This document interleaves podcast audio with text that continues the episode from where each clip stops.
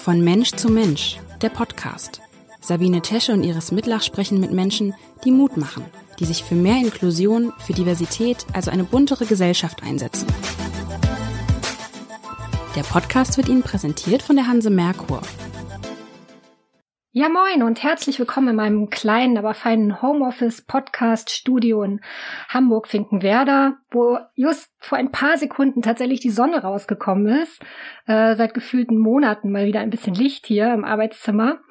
Ähm, was ist wunderschön und hat bestimmt mit meinem heutigen Gast zu tun, mit Florian Jänicke, der mir aus München zugeschaltet ist. Florian Jänicke ist Fotograf und Autor eines sehr erfolgreichen Buchs Wer bist du? Das aus einer ebenso erfolgreichen Kolumne im Zeitmagazin hervorgegangen ist, in dem Florian Jennecke Einblicke in das Leben mit seinem mehrfach schwerstbehinderten Sohn gibt. Ein Buch, das mich regelmäßig zum Weinen bringt. Ich weiß, es gab das Angebot, Florian, dass du auch aus diesem Buch vorliest. Ich habe mich dafür entschieden, das nicht zu machen, weil es mich äh, wirklich so sehr rührt, dass ich dann vielleicht auch weinen müsste hier am Mikrofon. Ähm, es ist voller Liebe, dieses Buch. Es ist viel, ich erkenne vieles darin wieder, was mein eigenes Leben betrifft. Und ja, darüber wollen wir sprechen in der nächsten Dreiviertelstunde. Ich freue mich sehr. Herzlich willkommen, Florian Jennecke. Ja. Florian, bevor sich jetzt wieder alle fragen, warum ich meinen Gast so offensiv anduze, würde ich gern kurz unsere gemeinsame Geschichte erzählen. Wir kennen uns ja schon länger. Wir waren, ich glaube, 2009 zusammen unterwegs für den Stern, eine längere Reportage über Golfplätze in, an der österreichisch-tschechischen Grenze. Wir waren viel im Auto unterwegs und äh, wir haben über deine Homepage gesprochen, über deine Fotos und irgendwann sagte ich, dass ich die Fotos deines Sohnes sehr berührend fand und du fragtest mich warum. Und äh, ich weiß noch, dass ich sagte, dass die mich berührt haben, ganz anders als andere Kinderfotos. Und daraufhin hast du die Geschichte von Friedrich erzählt. Friedrich war damals vier Jahre, glaube ich. Wahrscheinlich vier oder fünf Jahre. Und wir haben uns daraufhin, glaube ich, so ein bisschen aus den Augen verloren. Und dann kam Tim auf die Welt, 2016. Und ja, mit einem kleinen Handgepäck, wie ja auch inzwischen viele wissen, mit einem Hirnschaden auf die Welt gekommen, womit ich nicht von Anfang an wirklich so gut klargekommen bin. Ich habe erstmal eine Social Media Pause eingelegt und habe dann zum irgendwann zum ersten Mal auf Instagram etwas gepostet und hatte in den Hashtags auch Tims Diagnosen genannt. Und daraufhin kommentiertest du mit dem Satz, sinngemäß, glaube ich, ach wie lustig, dieselben Diagnosen hat Friedrich ja auch. Das war für mich damals ein beeindruckender Moment, weil das alles sehr lange her war und so weit damals von mir weg war, als wir über Friedrich gesprochen haben, wir haben daraufhin festgestellt, dass das, dass diese Diagnosen ja nicht die einzigen Gemeinsamkeiten sind von Friedrich und Tim. Sie sind, sie haben am selben Tag Geburtstag und sind auch beide im AK Altona zur Welt gekommen. Friedrich ist ja eigentlich Hamburger, ne? Genau. Und deshalb wollte ich jetzt als erstes frei heraus fragen, wie geht's Friedrich? Also Friedrich geht's ähm, heute wieder ein bisschen besser. Es ist leider so im, im Winter, es ist immer so ein bisschen ein Problem, dass er oft Nasenbluten hat weil die Luft ist trocken und ähm, er reibt sich auch oft an, an der Nase und ähm, und gestern war es irgendwie, an, äh, also er, er muss auch liegen in einem auf dem Bauch, also einem Lagerungselement. Das hat orthopädische Gründe, weil er ein starker Spastiker ist und ähm, nachts wird er sozusagen im Schlafen gedehnt, dadurch, dass so die auf dem Bauch liegend ähm, die Beine so ein bisschen äh, abgespreizt sind und es ist festgeschnallt. Das klingt alles ganz furchtbar. Aber wir sind froh, dass wir das haben und ähm, es hilft ihm auch wirklich. Aber er liegt dann halt auch auf seiner Nase und wenn er dann so ein bisschen Schnupfen hat, so, dann äh, ja, geschieht das halt manchmal. Und gestern war so ein Tag, wo dann irgendwie ich morgens dann reinkam und er war halt total verschwirrt und äh, verklebt und ich musste ihn waschen und so weiter. Ähm, aber er ist, ähm, also wir können uns alle eine Scheibe von ihm abschneiden. Er ist immer ziemlich, ziemlich gelassen und ähm, es geht ihm eigentlich gut. Ja. Wie macht ihr das im Moment? Habt ihr ihn zu Hause? Ja, wir haben ihn zu Hause. Ähm, jetzt im Moment, äh, also es ist ja, wie wir alle wissen, das ist, äh, ändert sich ja irgendwie täglich die Situation, aber im Moment ist es so, dass der Friedrich eigentlich in die Förderschule gehen kann, darf, wo Gott sei Dank mittlerweile jetzt endlich auch alle geimpft sind und ähm, Und äh, das war lange nicht so. Und er ist auch äh, dreifach geimpft und deswegen, ähm, ja, weil wir das auch sonst, wir haben ja noch ein zweites Kind, den, den Georg, ähm, der, wir hätten das einfach nicht mehr ge geschafft, wie letztes Jahr, wo wir vier Monate lang zu Hause hatten, als es noch keinen Impfstoff war, äh, gab und wir auch sehr lange warten mussten, dann endlich ähm, ja, ihn impfen zu können und äh, dann irgendwie ein bisschen weniger Angst haben zu müssen, ihn in die Förderschule zu bringen. Aber im Moment, jetzt ist, heute ist der 3. Januar, jetzt äh, in Bayern äh, ist am Donnerstag noch ein Feiertag. Das heißt, äh, die Schulen sind alle zu bis kommenden Montag, dem äh, 11. Januar, glaube ich. Und äh, deswegen ist er zu Hause. Ja. Merkt man ihm das an, dass, es, äh, dass ihm etwas fehlt? Ähm, äh, in der, du meinst jetzt die Förderschule, dass ihm das fehlt? Genau, dass ihm andere Kinder fehlen, dass er so ein bisschen, ist er, also ich merke das an hm. Tim, den wir jetzt auch wieder seit langer Zeit zu Hause haben und mit dem ich auch gerade in der Reha war natürlich, aber dass er halt schon auch ein bisschen quengelig ist und nicht so ausgeglichen, auch nicht so ausgepowert. Nee, das kann man eigentlich nicht sagen. Ich glaube auch, dass unsere Kinder, also wie alle Kinder, sind jedes Kind ist ja völlig unverwechselbar und ähm, ich glaube auch, dass unsere Kinder sehr unterschiedlich sind, also in ihrem Sozialverhalten, weil der Friedrich ist, ist ja so, dass er ja überhaupt nicht sprechen kann. Er kann sich eigentlich nur durch seine Mimik ausdrücken und seine Gestik und das erfordert halt eine gewisse Aufmerksamkeit, dem, also dass man überhaupt äh, auf ihn reagiert. Und ähm, insofern die Interaktion zu anderen Kindern, also er findet also er, er, er, stellt das fest akustisch, also er kann sehr gut Stimmen wiedererkennen. Und äh, es gibt auch so einen kleinen Schwarm in der Klasse, den er hat, das einzige Mädchen, das ist die Lotti. Und immer wenn er ihre Stimme hört, dann lächelt er immer. Und äh, ja, ich meine, so mit 16 mag man spekulieren, dass da vielleicht ein bisschen Schmetterlinge im Bauch sind, aber für, das können wir natürlich nie sagen, äh, weil das natürlich alles spekulativ ist. Aber aber es ist eher so andersrum. Also wenn er lange, äh, viele Wochen in der, in der Förderschule ist und ähm, morgens immer jeden Morgen geweckt werden muss, weil er fährt eine Stunde lang dahin im, im Fahrservice und im Winter müssen wir halt um halb sechs aufstehen, um ihn anzuziehen und äh, waschen und so weiter und bis er dann endlich um sieben im Bus sitzt.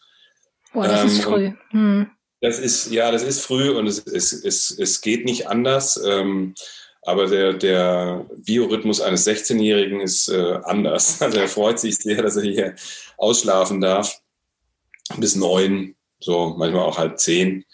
Und ähm, das entspannt ihn viel mehr eigentlich, dass er irgendwie seinem Schlafrhythmus folgen darf. Und ähm, infolgedessen hat er auch weniger Krampfanfälle, interessanterweise. Ich wollte nochmal zurückkommen auf den Anfang der Kolumne. Ähm, hatte das tatsächlich, hatte das so die Reihenfolge, du hast irgendwann mal Friedrich einen Social Media Account gemacht auf Instagram und das begründet mit den Worten, der ist jetzt Teenager und Social Media ist das große Ding in diesem Alter und Friedrich sollte es auch haben. Ist daraus die Kolumne entstanden oder war es umgekehrt? Wie, wie war das? Ja, genau. Also das ist äh, genau so entstanden und es war eigentlich ein relativ banaler Gedanke. Also die, die Freunde um uns rum haben eben äh, gleichaltrige Kinder und da, da waren wir mal irgendwie eingeladen und, äh, und die Kinder saßen halt da und haben halt rumgedaddelt und ihre Instagram-Profile, wie sie halt irgendwelche Skateboard-Tricks gemacht haben oder die Mädchen halt irgendwie rumgetanzt, was weiß ich. Das war noch, glaube ich, vor TikTok, aber ich kenne mich auch nicht so richtig aus.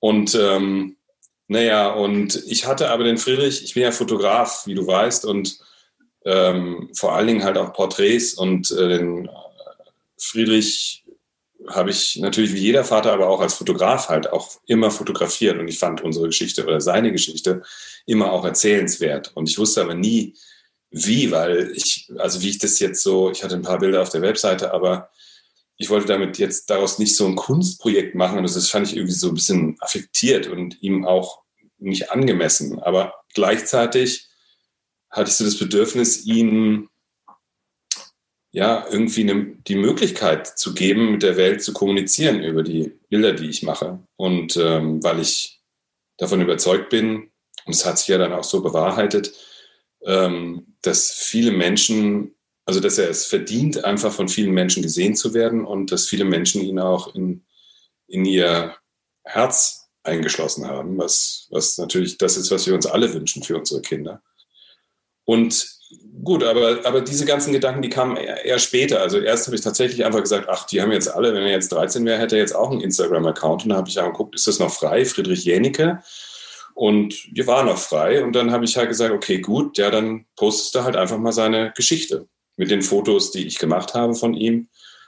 Und ähm, das habe ich gemacht und dann war das, ging es sehr, sehr schnell, dass sehr, sehr viele Leute sehr, sehr berührt waren von den Bildern und den Texten, die ich darunter geschrieben habe. Und dann dachte ich mir, das hat mich wiederum natürlich sehr berührt und dann dachte ich mir, okay, gut, also irgendwie, äh, es gibt wirklich Menschen da draußen, die Anteil nehmen und die das auch irgendwie sehen wollen und, und ähm, ich muss irgendwo einen Schritt weitergehen, äh, weil ich fand irgendwie so in Social Media wollte ich es auch nicht so richtig irgendwie ich finde, das ist irgendwie auch so ein bisschen verschossen, so in, in so, ja, in so einer Oberflächlichkeit. Und diese Geschichte ist alles andere als oberflächlich. Und ähm, naja, und ich wusste im Zeitmagazin, also das ist die Wochenbeilage von der Zeitung Zeit, ähm, und äh, im Zeitmagazin, da gibt es eine, eine Fotokolumne. Also das heißt, da werden Fotografen eingeladen, ein Jahr lang, äh, jedes Jahr ein Foto zu zeigen und ein bisschen ähm, was darunter zu schreiben, also wenige Zeilen. Und ähm, das ist eine sehr, sehr, also für Fotografen ist es ein Traum eigentlich, da, da äh, publizieren zu dürfen. Das sind also wirklich Weltstars, die da eingeladen wurden. Und ich hatte also großen Respekt davor und dachte mir, naja, also ich, ich bin jetzt kein Weltstar, also fühle mich zwar wie einer, aber noch hat es keiner erkannt. Und äh, jedenfalls, und ich kannte aber den, den Art Director, der, der das äh, macht, der lebt, lebt auch in München, ist ein Freier, Mirko Borsche, und den kannte ich irgendwie aus anderen Zusammenhängen. Und äh, dann habe ich gedacht, so jetzt irgendwie, jetzt schickst du dem auch über eine PN, glaube ich, über Facebook, sagst du dem, erzählst du dem das einfach und sagst hier, hey, hör zu, so ist es das hat eine Resonanz und ich weiß, ich finde die Fotokolumne, das ist einfach äh, das perfekte Format, um diese Geschichte zu erzählen, weil es nicht so eine, ja, so eine lange Reportage ist, die einen vielleicht auch so erschlägt, wo man sagt, ah, nee, jetzt habe ich gerade keine Lust auf ein soziales Thema, sondern es ist einfach nur ein Bild und ein paar Sätze und es ist so dezent. Und das aber über einen langen Zeitraum. Und dann habe ich ihm ein kleines PDF äh, geschickt und ähm, und der hat es sofort gesehen und, äh, und sofort weitergeleitet und hat gesagt, ja, er will das unbedingt machen. Und dann haben die das tatsächlich also lange in der Zeit auch lange überlegt, vor allen Dingen aus dem Grund, weil man den Friedrich ja nicht um sein Einverständnis bitten kann. Er ist ja nicht in der Lage, irgendwie ist er ein Kind, aber natürlich hat er auch Persönlichkeitsrechte und da haben die sich so ein bisschen Sorgen gemacht. Ähm, und dann gab es ein paar Diskussionen darüber und äh, ich habe dann halt gesagt, na gut, die Alternative ist halt ihn nicht zu zeigen. Und diese Menschen werden halt sowieso viel zu wenig gezeigt. Und wenn das der Grund ist, dann finde ich, ist das, ähm, also überwiegt einfach der, der, ja, der, das Schöne daran, dass der Friedrich gesehen wird. Und das haben sie dann am Ende erst probeweise zugestimmt und dann war aber auch, als es im Zeitmagazin dann erschienen ist, äh, sehr schnell auch eine sehr große Resonanz, so dass sie dann gesagt haben, ja, du machst das ein ganzes Jahr.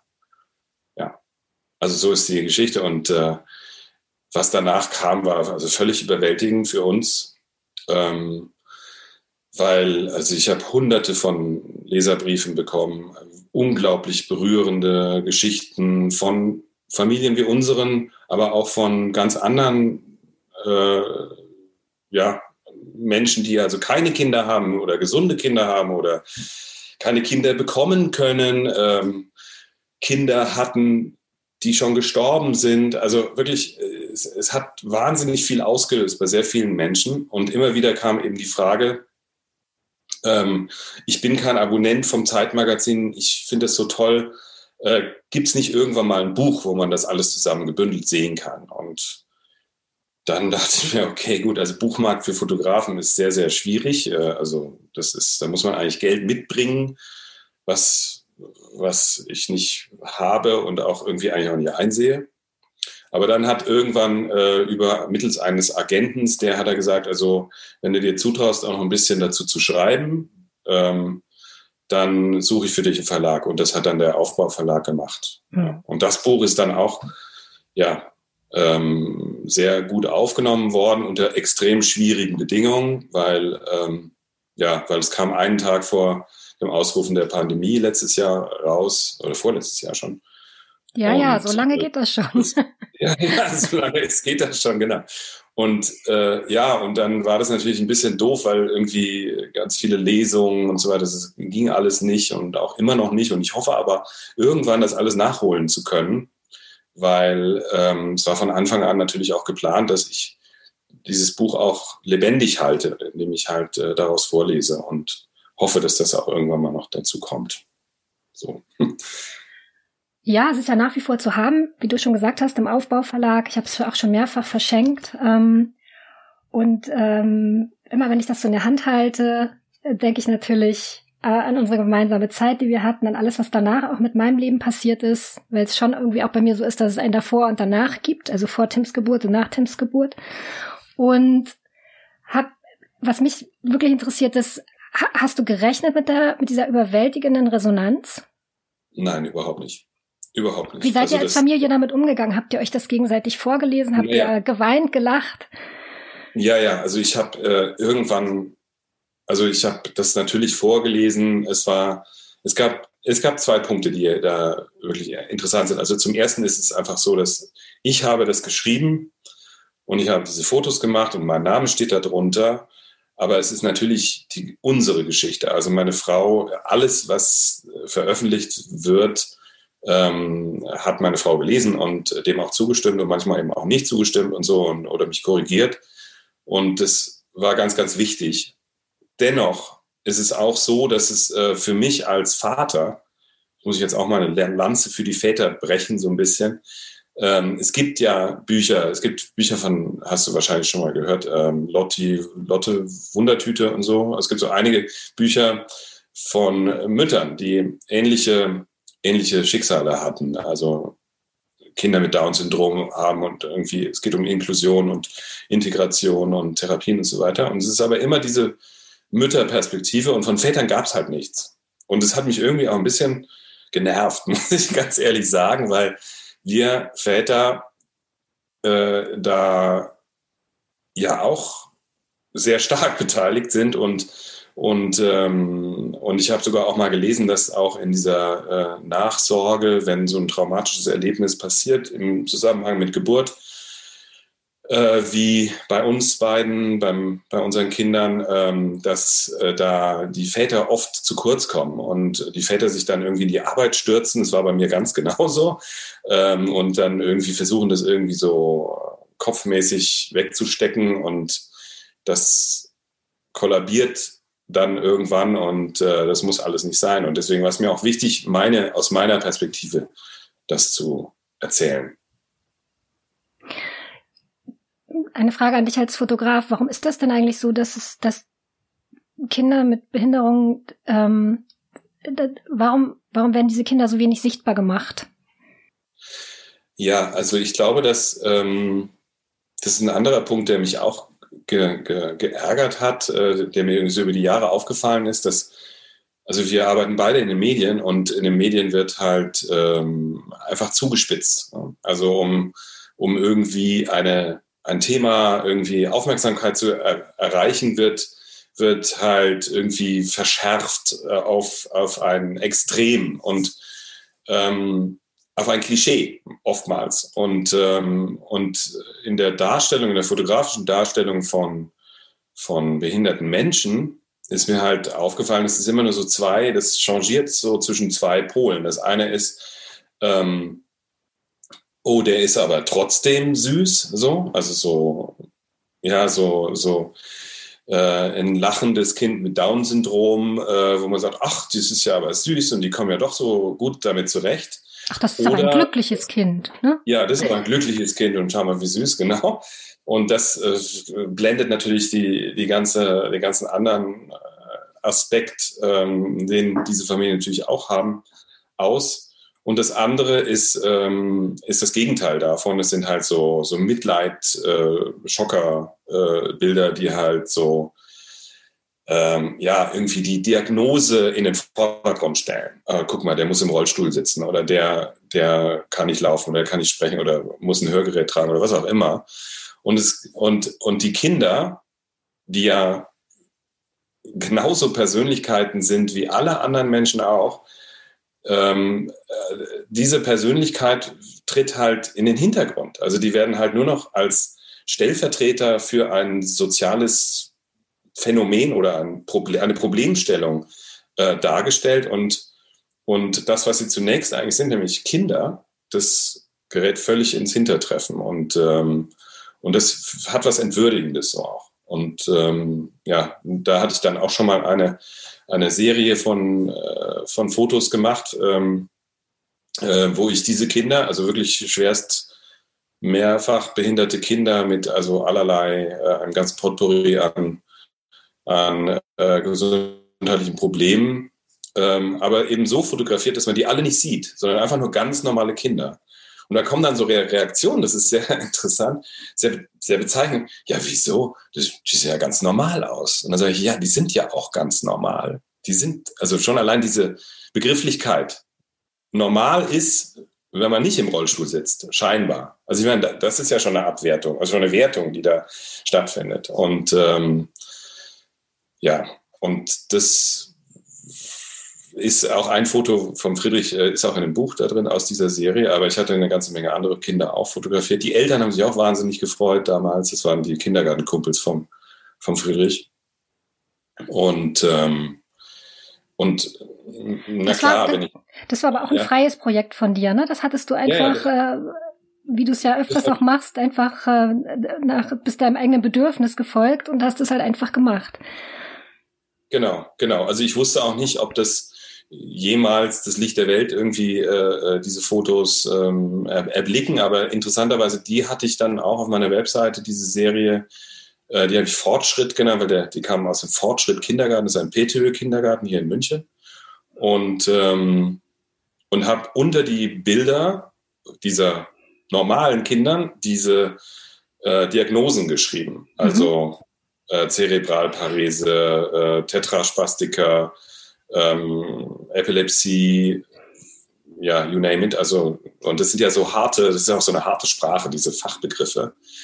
Und, ähm, und dann kamen halt Leute, die gesagt haben, was, wie, was, der hat das? Also das kann ja gar nicht sein. Also der Text und das Bild haben so divergiert und die Leute haben es nicht zusammengekriegt, weil sie ja diese Klischeebilder gewohnt waren sozusagen. Und die Bildunterschrift hatte eben was anderes erzählt als das das Bild, was eben dem Klischee eines behinderten Menschen nicht entsprochen, entsprungen hat. Und dann rief mich eine Artdirektorin einmal an, die für Hohe Luft, das ist so ein Philosophie-Magazin, ähm, die hat, die fand das, die haben so ein Foto-Essay da drin und die hat es dafür mal äh, gekauft und ähm, da ist es dann zum Thema Vorurteile.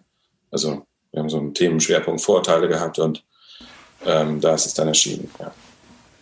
Aber hast du nicht auch das Gefühl, dass sich das langsam wandelt? Also wenn man die vielen Influencer mit Behinderung sieht, auf Instagram zum Beispiel und ihre Reichweiten, die haben super Werbeverträge inzwischen und zumindest spüre ich in meinem Umfeld und halt auch in den sozialen Medien sehr viel Interesse an, an, an unserem Leben. Also dein Buchprojekt hat es ja auch gezeigt. Ähm, ich war neulich ähm, in einem Podcast zu Gast, da sagte die Moderatorin, das fand ich eigentlich ganz gut. Sie sagte, sie fühlt sich behindert im Umgang mit Menschen mit Behinderung, weil sie halt einfach keine kennt, nie mit welchen in der Schule war, keine behinderten Kollegen hat. Und diese Erkenntnis alleine, das ist ja die Voraussetzung für Veränderung.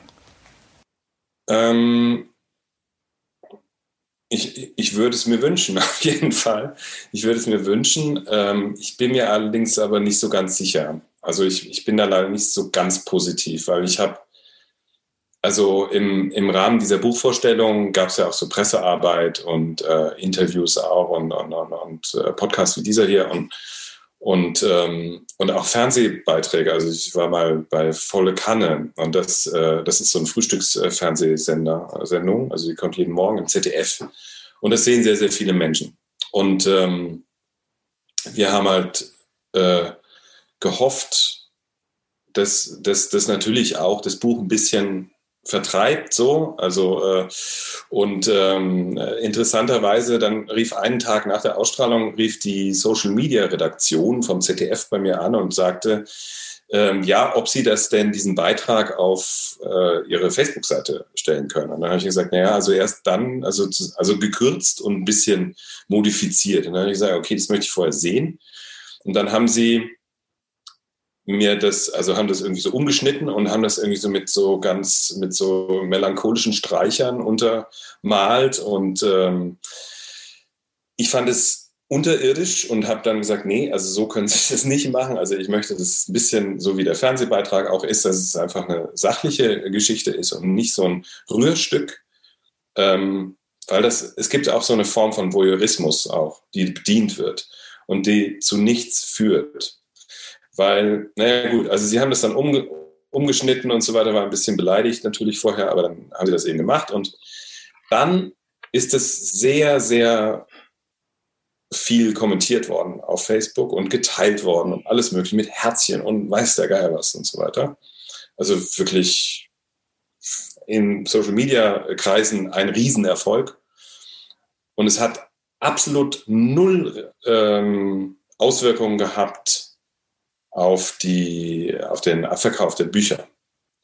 Und das Interessante fand ich, äh, äh, dass, weil es gibt so eine Form von Selbstbestätigung, indem ich etwas Gutes gut finde, ja, also indem ich ein soziales Thema irgendwie gut finde, äh, da klopfe ich mir auch ein Stück weit selber auf die, auf die Schulter, indem ich sage, ich bin ja ein guter Mensch, weil ich interessiere mich ja für das Thema Inklusion oder äh, Asylbewerber oder so, so, weiter. Aber letztendlich der Schritt dann, dass man da, dass daran wirklich auch eine Aktion, dass man aktiv wirklich sein, seine Perspektive auch wirklich verändert, ist nochmal ein, eine Herausforderung, also ein, ein, weites Feld. Also deswegen, ich bin so ein etwas weniger euphorisch, das klang jetzt gerade sehr positiv und ich hoffe, du hast recht, aber ich, ich bin so ein bisschen, ja, ich bin da so ein bisschen ähm, vielleicht skeptischer.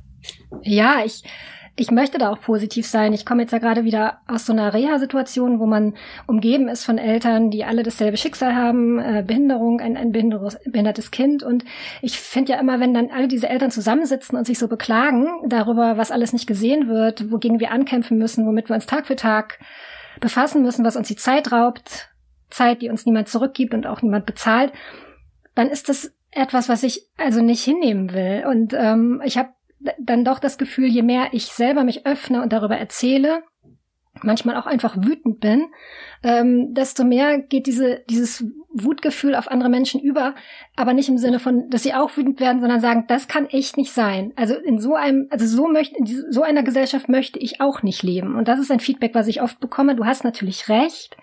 Was am Ende davon dann wirklich bleibt und was dann, ähm, woraus eine Aktion wird, ein tatsächliches Bekenntnis, das ist nochmal eine andere Frage. Aber all diese Entwicklungen, die ich vorhin gesagt habe, das gab, also ich glaube auch, dass es halt in diesem schwul-lesbischen Bereich auch lange gedauert hat. Ich, ich hoffe, ich bleibe positiv. Ich, ich wollte dich jetzt auch nicht äh, da der, den Wind aus den Segeln nehmen. Also ich meine, ich, ähm, es ist natürlich äh, richtig und, und es, es, es führt ja kein Weg dran vorbei. Also das, was du machst und was ich mache, wir müssen, und das sage ich auch allen, und ich habe das auch ich verstehe auch das Buch und die Fotokolumne, die ja weiterläuft, ähm, auch äh, als, als eine Aufforderung an diese Familien, äh, ihre Kinder zu zeigen, weil das, wen man nicht sieht, über den denkt man nicht nach und wen man nicht nachdenkt, äh, für den tut man auch nichts. Und das, das erfahren wir jeden Tag. Und es ist, äh, es ist, äh, es ist wirklich so, also bis hin in die Politik, also nicht zuletzt, um da jetzt, ohne jetzt äh, ins Detail gehen zu wollen, weil irgendwann muss der Podcast ja auch noch aufhören.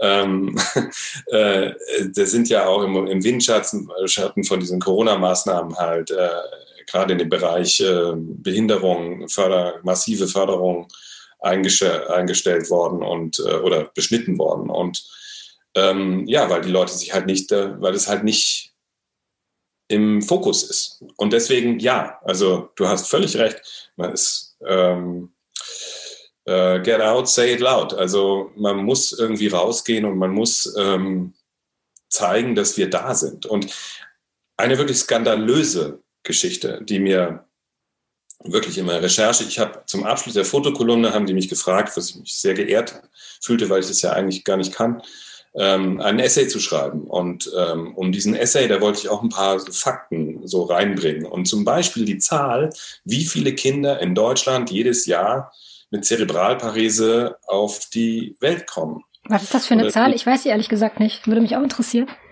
Ja, ähm, das Erschütternde ist, dass niemand diese Zahl kennt, weil ähm, es wird nicht registriert. Also ich habe im Statistischen Bundesamt in Wiesbaden, da auf der Webseite, ähm, kann man gucken und es gibt ähm, nur eine insgesamte Zahl der ähm, Zerebralparese-Patienten in Deutschland. Das sind ungefähr 250.000. Ähm, da sind aber sämtliche Schlaganfälle dabei und Hirnblutungen und so weiter. Also in der Geriatrie, Geriatrie also ältere Menschen kriegen das ja auch dann. Ja. Und ähm, aber das ist schon bezeichnend, dass einfach ähm, Geburtskomplikationen, wie das bei unseren Kindern war, dass die noch nicht mal gezählt werden. Das heißt, wir können gar nicht, und wer noch nicht mal gezählt wird, also da, der wird natürlich politisch auch überhaupt nicht äh, beachtet, weil es ist ja keine relevante äh, Gruppe äh, der Bevölkerung, die, für die sich ein Politiker irgendwie einsetzen könnte, weil er weiß ja noch nicht mal, wie viel wir eigentlich sind. Er weiß auch von, er weiß auch von vornherein, dass er nicht, äh, dass er da keine Wählerstimmen erwarten kann. Richtig, genau. Es ist schon erstaunlich, wenn man sich überlegt, dass ähm, Geburts Geburtskomplikationen relativ häufig auftreten und man selber eigentlich nicht so richtig davon gehört hat. Also du warst mein einziger persönlicher Bezug und ehrlich gesagt war ich auch ganz froh, als ich dann dich, also als ich mich an dich erinnert habe und an Friedrichs Geschichte, an Friedrichs Bilder auch, was für eine Persönlichkeit da auch hinter steckt, hinter diesen Diagnosen, die ich erstmal nicht wahrhaben wollte, aber das kommt dann ja alles mit der Zeit und wird dann alles eigentlich gut für einen selber, wenn nicht dieser, die ganzen Kämpfe immer wären. Aber ich finde es schon wirklich erstaunlich, darüber habe ich lange nachgedacht, dass man eigentlich immer von den guten Geschichten hört und ganz wenig von den schwierigen. Und wahrscheinlich steckt auch dahinter, dass man ja diese Geschichten ungern erzählt. Man möchte ja niemand beunruhigen. Also jedes Mal, wenn ich Tims Geburtsgeschichte erzähle, oder er ist ja, äh, hat den Sauerstoffmangel ja nicht bei der Geburt erlitten, sondern vorher, weil er sich stranguliert hat mit der Nabelschnur. Ich habe davon nichts gemerkt, was mich nicht davon abgehalten hat, mir natürlich Vorwürfe nach der Geburt zu machen, warum ich es denn doch nicht gemerkt habe. Aber diese Geschichte, ich gehe mit der natürlich vorsichtig um, weil ich niemanden schockieren möchte. Schwangere Frauen schon mal gar nicht. Ne? Da halte ich mich wirklich sehr zurück.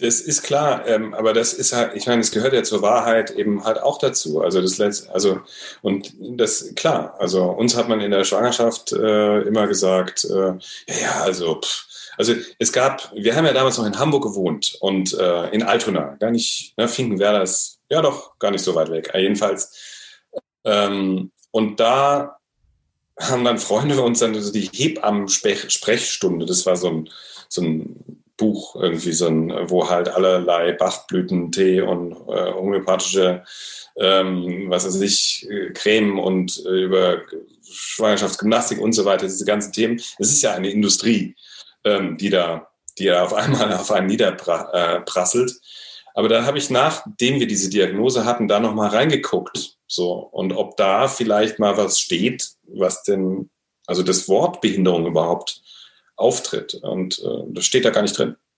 Also in so einem, so einem dicken Buch und das Wort, äh, und da dachte ich mir, das kann irgendwie nicht wahr sein. Man kann das doch einfach nicht, die, dieses Thema wird immer da sein. Also es wird immer Menschen mit Behinderung geben und wahrscheinlich eher sogar mehr, ähm, die über Geburtskomplikationen äh, Behinderung erfahren, weil 96 Prozent aller, das ist eine Zahl, die ich tatsächlich äh, rausgefunden habe, 96 Prozent aller Behinderungen sind erworben. Das heißt, die sind nicht genetischen Ursprungs.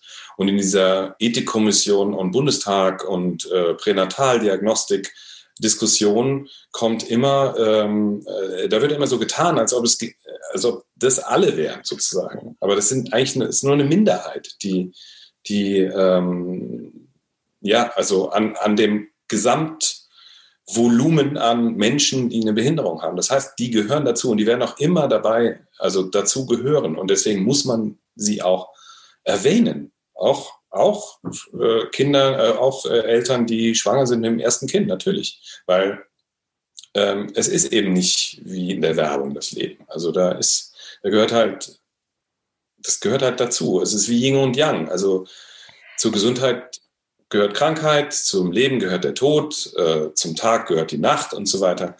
Und ähm, zur Gesundheit gehört eben halt auch eine eingeschränkte Gesundheit. Und ähm, so, so sehe ich das. Also ohne das jetzt, es ist, es ist auch sogar, wenn man jetzt so rein Darwin-mäßig äh, das ansieht, das ist ja auch so. Mutationen, wir erfahren das jetzt auch alle mit dem ganzen Coronavirus und so weiter.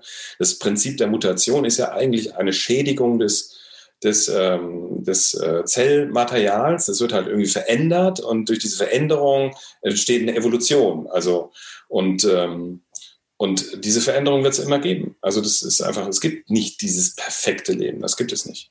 So. Ich, ich würde mir so sehr wünschen, dass es seinen Schrecken verliert. Also nicht nur für unsere Kinder, sondern auch für uns selber. Weil wir alle davon profitieren werden und Ängste abbauen können. Das ist absolut richtig. Und, und das ist auch etwas, auch ein Grund, ähm, warum ich das gemacht habe, ist halt einfach, äh, weil dieser, dieser Mensch ist und jeder Mensch ist bereichernd für die Menschheit. Und die, diese Kinder wie Tim und Friedrich ähm, auf ihre ganz spezielle eigene Art eben auch. Und, ähm, und, und das ist nicht nur, dass ich das sage als Vater, der natürlich sein Kind liebt, ähm, sondern auch andere, die ihn kennen. Die sind, die, die sind ganz bezaubert von, von ihm, der ihn noch nicht mal in die Augen sehen kann, aber der strahlt etwas aus, was einfach zutiefst ähm, berührend ist. Und, äh, und es ist ein Verlust, das nicht zu erleben, wenn ich das so sagen darf. Und, äh, und es eröffnet, es öffnet, glaube ich, der Umgang, das sagen auch Pfleger, ich weiß nicht, ob, ob, ob ihr das auch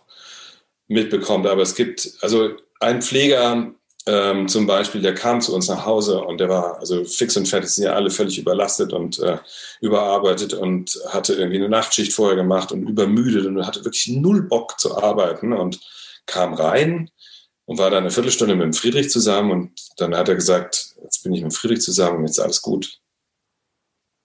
Und es war einfach wahnsinnig schön, äh, das zu hören. So. Und, und auch das ist auch etwas in dieser Diskussion mit dem Pflegemangel. Also es gibt so viele Themen, die man jetzt irgendwie beschreiben könnte, aber nur das, nur ganz kurz zu dem Pflegenotstand. Was viel zu kurz kommt, ist, dass das ein sehr schöner Beruf ist. So. Also es geht nicht nur um, um Arbeiten und so weiter, sondern es ist ein sehr bereichernder Beruf. Und den, den viel zu wenig kommuniziert den diese Menschen bewusst gewählt haben und den sie lieben und den sie sich teilweise aber nicht mehr leisten können. Wie geht's denn dir eigentlich? Wie geht's deiner Frau nach diesen langen Monaten, nach dieser Zeit der Pandemie? Wo wir, in der wir immer noch mittendrin sind. Das klingt jetzt so, als wäre sie vorbei. Also hat ja gerade genau. wieder alles angefangen von vorne. Vor der Pandemie, ja, genau. Ähm, ja, wie geht's uns? Also äh, müde. also müde. Also das ist eigentlich, äh, wir machen natürlich alles, äh, was irgendwie notwendig ist, um uns zu schützen. Jeder, der bei uns ins Haus kommt, der muss sich testen. Also es sind sowieso wenige, ähm, die bei uns in, ins Haus kommen. Und ähm, trotzdem, ich glaube, jetzt, wie das jetzt mit dieser Variante ist, mit dem Omikron, ist es einfach so, dass wir uns eigentlich wieder zurück auf den letzten Winter, also man muss sich eigentlich so verhalten, wie vor einem Jahr, als es eben gar keinen Impfstoff gab. Dazwischen war es ein bisschen entspannter, hat sich doch ein bisschen sicherer gefühlt. Ähm, auch wenn man, wenn diese Verläufe ein bisschen geringer sind. Aber es ist ja, das Problem ist, es gibt in diesem Land keine, kein System, was uns auffängt, was meine Frau oder mich er, ersetzt, wenn einer von uns beiden in Quarantäne muss. Wer pflegt denn dann den Friedrich? Den kann man auch nicht in den Krankenhaus von jetzt auf gleich bringen. Also es gibt keine, keine Auffangsituation. Das ist ganz, ganz schlimm. Und das ist, äh, äh, das ist was, was viele auch überhaupt nicht wissen, dass, ähm, dass es kein, ähm, kein, ja, also keine Art Not, System gibt. Also wir hatten, wir haben ja noch einen zweiten Sohn und der hatte mal einen schweren Asthmaanfall und der musste dann von jetzt auf gleich sofort in die Lungenklinik und ich war in Berlin und habe äh, fotografiert und ähm, meine Frau hatte niemanden, der mit dem, also der war der, der war der kleine vier oder so. Also der, der hätte nicht alleine hingehen können und es gab niemanden, der auf den Friedrich aufpasst. Und das hat meine Frau natürlich völlig in die Verzweiflung gebracht. Oder als mein Vater im Sterben lag. Also ich habe den mit meinem Bruder zusammen, wir haben uns abgewechselt, äh, der war in Osnabrück und ich bin da immer hochgeflogen. Und äh, meine Frau war zu Hause mit dem Friedrich und ähm, der hat, es war in einer Zeit, wo der Friedrich äh, 14 Grand Mal Anfälle pro Tag hatte, also wirklich äh, ganz furchtbare, schlimme epileptische Anfälle. Und ich bin immer alle drei Tage hin und her und ich wusste gar nicht, es gab halt, es gibt kein Auffangnetz. Das waren wirklich furchtbare Zeiten und das ist etwas, das so eine Situation jetzt durch Corona uns wieder widerfährt. Also wir haben jetzt nicht Angst, dass wir wirklich schlimm krank werden oder so, weil wir sind halt geboostert und so. Aber aber dass eben wir einfach das logistisch einfach nicht mehr auf die Reihe kriegen. Das, das ist so eine Angst, aber gleichzeitig, ich meine, wir sind jetzt 16 Jahre in dem Club, so, Chaos äh, Pflegeclub und irgendwann kriegt man auch so eine Abgeklärtheit. Also das, auch am Anfang des, von Corona, da waren, war das eigentlich so, ich weiß nicht, wie es bei euch war, aber weil wir ja schon seit so langer Zeit in diesen, im permanenten Alarm Ausnahmezustand leben. Da haben wir gedacht, ja gut, jetzt haben wir, machen wir halt ein bisschen Lockdown so. Das war, wir sind eigentlich ganz gut. Es hat uns gar nicht so belastet. Das klingt ein bisschen absurd. Aber wären Freunde von uns, die also dreimal im Jahr irgendwie äh, Fernreisen machen und so, äh, irgendwie, oh Gott, ich kann nicht mehr Skifahren gehen diesen Winter. Oh mein Gott. Ähm, da wirklich, äh, wirklich, äh, für die ist eine Welt äh, zusammengebrochen und wir haben gesagt, wir können ja eh nichts machen. Also insofern ändert sich ja nicht viel. So. Naja, ein bisschen überspitzt, aber klar. Ja, ja, ich verstehe das sehr. Ich muss auch die ganze Zeit lachen, aber das darf man bei der Aufnahme nicht so laut hören. Deshalb, ich bin da, ich bin ja auch mit dem Club, noch nicht ganz so lange, aber ähm, insofern war das für uns auch ähm, eine Zeit, wo sich vieles auch vertraut angefühlt hat. Ich hatte ähm, Tatsächlich aber habe ich diese Angst auch und die ist sehr real geworden, auch in dieser ähm, Zeit, als es keinen Impfstoff gab und ich mir Gedanken gemacht habe, was passiert denn eigentlich, wenn wir beide ausfallen? Weil wir jetzt auch nicht so das super Netzwerk haben von Großeltern oder Nachbarn, die helfen ähm, können und dann ja vielleicht auch gar nicht hätten helfen können, weil sie selber sich hätten schützen müssen. Und ich, das ist so eine Angst, über die ich ganz wenig spreche, weil sie bei mir auch damit zu tun hat, was irgendwann mal ist, wenn ich tatsächlich nicht mehr kann. Und das ist natürlich ein sehr unschönes und schwieriges, herausforderndes Thema, finde ich. Da sollte, denke ich mir auch manchmal, macht ihr jetzt nicht so viele Gedanken drum, sondern dann, wenn es soweit ist. Aber ja, es begleitet einen schon so ein bisschen, oder? Absolut. Also ich habe ja auch, also wie gesagt, die, die Fotokolumne, äh, die, ähm, weil es gab, als es, also die in 2019 ist jede Woche ein Bild erschienen und dann, es war aber von vornherein auf ein Jahr angelegt und die Zeit hat gesagt, auch ähm, willst du es nicht weitermachen? Und ich habe gesagt, nee, ich will das nicht irgendwie verwässern, weil es war ja immer ein Rückblick auf die Kindheit und jetzt muss ich erstmal das Leben leben und äh, äh, ich will jetzt nicht irgendwelche Sachen da äh, publizieren und beschreiben.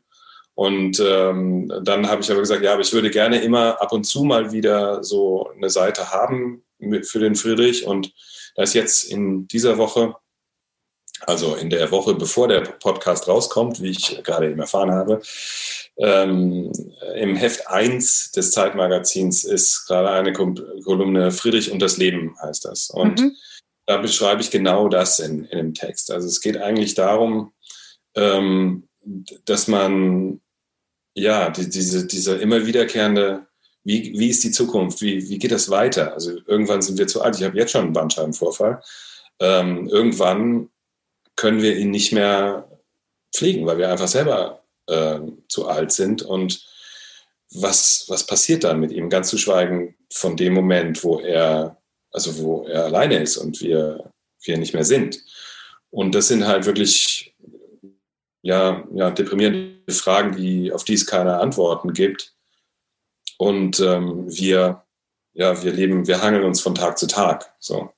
Und ähm, also ja, verdrängen diesen Gedanken, weil es geht eigentlich, Also ich meine, man hat so viel zu tun mit der Pflege, dass das dann auch ganz gut funktioniert, das Verdrängen so. Also, aber das sind tatsächlich, weil es ist tatsächlich so anders. Ähm, ich muss das leider so sagen, aber es ist halt äh, bei schwerst mehrfach behinderten Kindern ist es einfach so, dass nichts leichter wird. Alles wird schwerer. Also die Kinder werden schwerer, die Versorgungssituation wird schwerer. Es wird die ganze Infrastruktur ab 18, also Friedrich ist jetzt 16, wird 17 im März. Ähm, da hat er noch ein Jahr und danach, also wir wissen es noch gar nicht, was da alles auf uns zukommt, aber alle sagen uns, es wird alles viel, viel schlimmer. Es wird alles viel, viel schwieriger, Hilfsmittel genehmigt zu bekommen, ähm, ja, Förderungen zu, zu bekommen, weil man irgendwie sagt, ja, jetzt ist er 18, Jetzt äh, ist er ja für sich selbst ver ver verantwortlich, was natürlich ein völliger Blödsinn ist, weil der ist immer noch, er ist geistig ähm, auf dem Stand eines neun Monate alten Babys, was nicht sprechen kann. Und das wird sein Leben lang so sein. Und seine Lebenserwartung ist so ungefähr so 65. Also da sind noch eine ganze Menge Jahre, die vor ihm stehen. Und natürlich wollen wir, das ist, also es ist ein furchtbarer Gedanke, ähm, dass, dass, dass er irgendwie ja, in, in einem nicht liebevollen um, Umgebung leben muss. Und leider gibt es viele Menschen, wie wir leider jetzt auch erfahren haben, bei denen das genauso ist. Also, und äh, ja, das sind sehr traurige Gedanken, ja. So. Deshalb braucht es Veränderungen und ähm, du hast auf jeden Fall deinen Beitrag geleistet zu dieser Veränderung. Das ist nicht nur dieses Buch, das ist die Kolumne. Ähm, dass es halt einen anderen Blick auf, auf, auf Menschen mit Behinderung braucht und andere Konzepte, wie wir jetzt auch in der Pandemie erfahren haben. Insofern alles Gute für euch. Kommt bald wieder nach Hamburg. Iris, äh, hat mich sehr gefreut und viel Spaß beim Schneiden jetzt. Ich hoffe, dass das äh, technisch alles hingehauen hat. Ähm, das werden also, wir sehen. Ich bin guter Dinge. okay, gut. Mach's gut, Florian. Ja, und euch und Ihnen vielen Dank fürs Zuhören und bis zum nächsten Mal. Dieser Podcast wurde Ihnen präsentiert von der Hanse Merkur. Weitere Podcasts vom Hamburger Abendblatt finden Sie unter abendblatt.de slash podcast. Hier finden Sie auch alle aktuellen Podcast-Themen und unseren neuen Podcast-Newsletter.